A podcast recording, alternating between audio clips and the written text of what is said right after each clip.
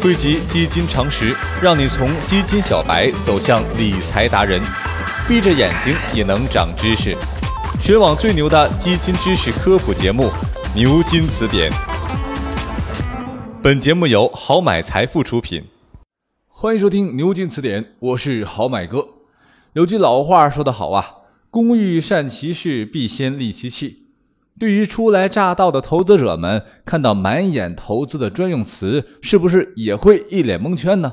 为了让大家早日摆脱一眼望去字儿都认识、仔细一看不知所云的初学者困境，好买哥是良心奉上了基金集训班。接下来的两期节目啊，将为大家仔细盘点交易中出场率非常靠前的十二个关键词儿。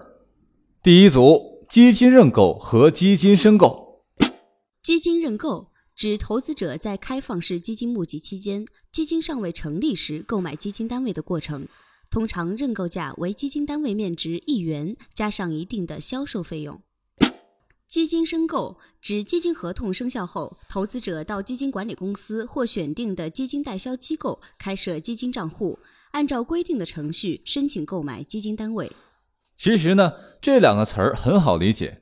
在基金合同生效之前，属于基金的募集期，此时基金还没有成立，这时候购买基金的份额叫做认购，只能买不能卖。等到合同生效后购买份额就得叫申购了，既能申购也能赎回。另外呀，这个认购和申购费率是有差别的。第二组的两个词儿是募集期和存续期。基金募集期。自招募说明书公告日起到基金成立日的这段时间，基金存续期指基金募集成功、基金合同成立，通过一段时间的封闭期后，进入了基金的日常交易期。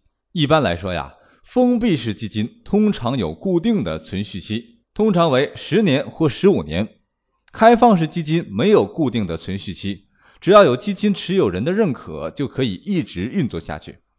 咱们来梳理一下开放式基金的这个投资过程，可以划分为三个时期：募集期、封闭期和正常申购赎回期。首先呢是募集期，在此期间，基金管理公司通过公司的直销机构或者银行等代销机构向投资者销售基金，募集资金。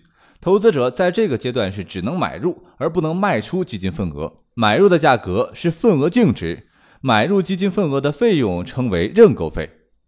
由于去年以来开放式基金销售的持续火爆，为避免募集资金量过大而引起投资上的不便，基金一般规定一定的募集份额限制，例如定为一百亿，超过的部分不予确认。也正是因为基金销售火爆。监管部门日前发布通知，要求新基金的认购申请超出既定限额的时候，实行按比例配售的方式。等募集期结束，就进入了封闭期了。这时，基金合同已经生效，但在封闭期中，基金不接受投资者申购或赎回基金份额的请求。这段时间内，投资者既不能买入，也不能卖出基金份额。从现实的情况来看，许多基金在封闭期的后期先开放申购，也就是说，在这一阶段，投资者可以根据基金资产净值申购基金，但不能将持有的基金份额赎回变现。根据《证券投资基金法》的规定，基金的封闭期不得超过三个月。封闭期结束，基金可以同时接受申购与赎回，这就进入了正常的申购赎回期。投资者可以根据开放式基金每天的份额净值进行基金的申购和赎回。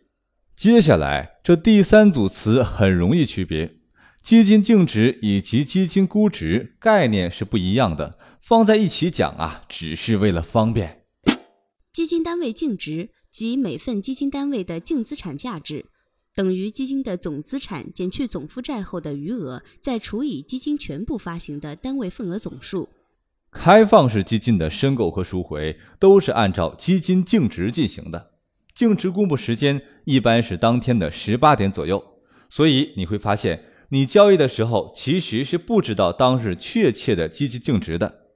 有人说了啊，我都不知道净值是多少，怎么买卖呢？这时候就有了基金的估值。基金估值。只对基金的资产净值按照一定的价格进行估算。